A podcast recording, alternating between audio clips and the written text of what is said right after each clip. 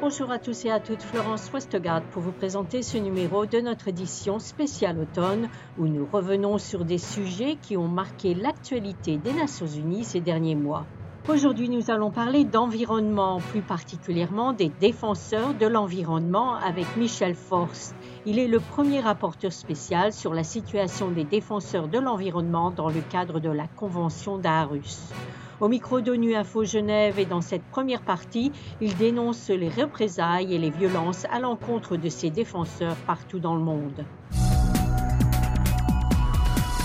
Alors ces défenseurs de l'environnement sont les, défenseurs qui sont à l'heure actuelle les plus menacés. Les chiffres qui viennent des, ONG très crédibles euh, indiquent que 59% hum, des défenseurs qui sont tués sont des défenseurs de la terre, de l'environnement et des changements climatiques. Ça montre l'importance en fait euh, de la mesure. Ça montre à quel point également ils sont euh, perçus comme étant dangereux par les États, à quel point certains États veulent les éliminer. Ce sont des fauteurs de troubles, des gêneurs, euh, souvent qui luttent également contre la corruption, et c'est aussi pour ces raisons qu'ils sont à l'heure actuelle victimes d'attaques.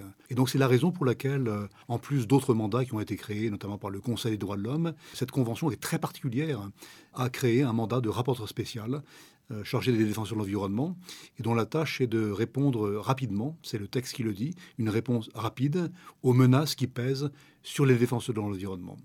Alors au départ, euh, on pensait que ce serait uniquement les défenseurs des pays qui sont euh, membres de la Convention d'Arus, c'est-à-dire les 47 pays, l'Union européenne en fait partie. Mais dans la pratique, euh, en fait, ce sont tous les défenseurs du monde entier qui sont concernés potentiellement, dès lors qu'ils sont menacés par les entreprises internationales. Et je termine là-dessus en disant que parmi les acteurs qui menacent les défenseurs de l'environnement, on a bien sûr les forces de sécurité, l'État, mais l'acteur le plus dangereux, celui qui tue le plus, ce sont les entreprises internationales. C'était l'objet de mes prochaines questions, justement. C'était que la, la convention s'applique principalement dans les pays européens, puisque c'est UNICI euh, qui s'occupe donc euh, de cette partie du, monde. Comment est-ce que vous allez prendre en compte justement des, situations où euh, on pense à l'Amérique latine, hein, où il y a beaucoup de pression, de représailles et de violence à l'encontre des défenseurs de l'environnement? Oui, alors d'abord, il faut, il faut battre en brèche l'idée selon laquelle l'Union européenne serait exempte de reproches. Et les récents rapports qui ont été publiés par précisément UNICI, donc la Commission européenne pour l'Europe, montrent que tous les pays sont à des degrés différents concernés, y compris le mien, le nôtre, la France. Donc, euh, des militants, par exemple, de euh, Extinction Rebellion, ont été l'objet d'attaques physiques de la part de la police, euh, gaz lacrymogène, coups de matraque, coups de pied, etc. On a les mêmes dossiers en Allemagne, en Italie.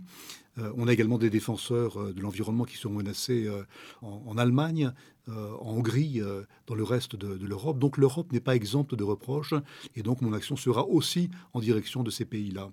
Et puis la Convention d'Arus s'applique également directement donc, à l'ensemble des pays qui sont peu ou prou ceux du Conseil de l'Europe, ça veut dire à, l'est de Vienne, l'Ouzbékistan, le Kazakhstan, il y avait le Belarus, l'Ukraine, tous ces pays dans lesquels on constate euh, une dégradation des conditions de travail de ceux qui luttent contre l'industrie extractive, euh, la déforestation. Récemment, deux défenseurs euh, ont été tués en Roumanie, euh, simplement parce qu'ils étaient des, rangers chargés de préserver les forêts et euh, parce qu'ils mettaient en jeu des intérêts économiques et de la corruption qu'on connaît en, Roumanie, ils ont été purement et froidement abattus. Donc on voit en fait à quel point euh, l'Europe également, ou les territoires à l'est de l'Europe, sont concernés par ce problème. Alors ce que vous expliquez, c'est que les principaux instigateurs de, de ces violences, de ces représailles, ce sont les entreprises privées. Voilà. Alors entreprises de toutes sortes. Alors on a bien évidemment euh, celles qui sont, connues comme étant particulièrement mortifères, donc, et qui sont notamment des acteurs euh, non étatiques. Euh, on a les Chinois par exemple, on a des, compagnies russes qui en fait ne, prennent aucun égard par rapport aux textes, aux conventions internationales.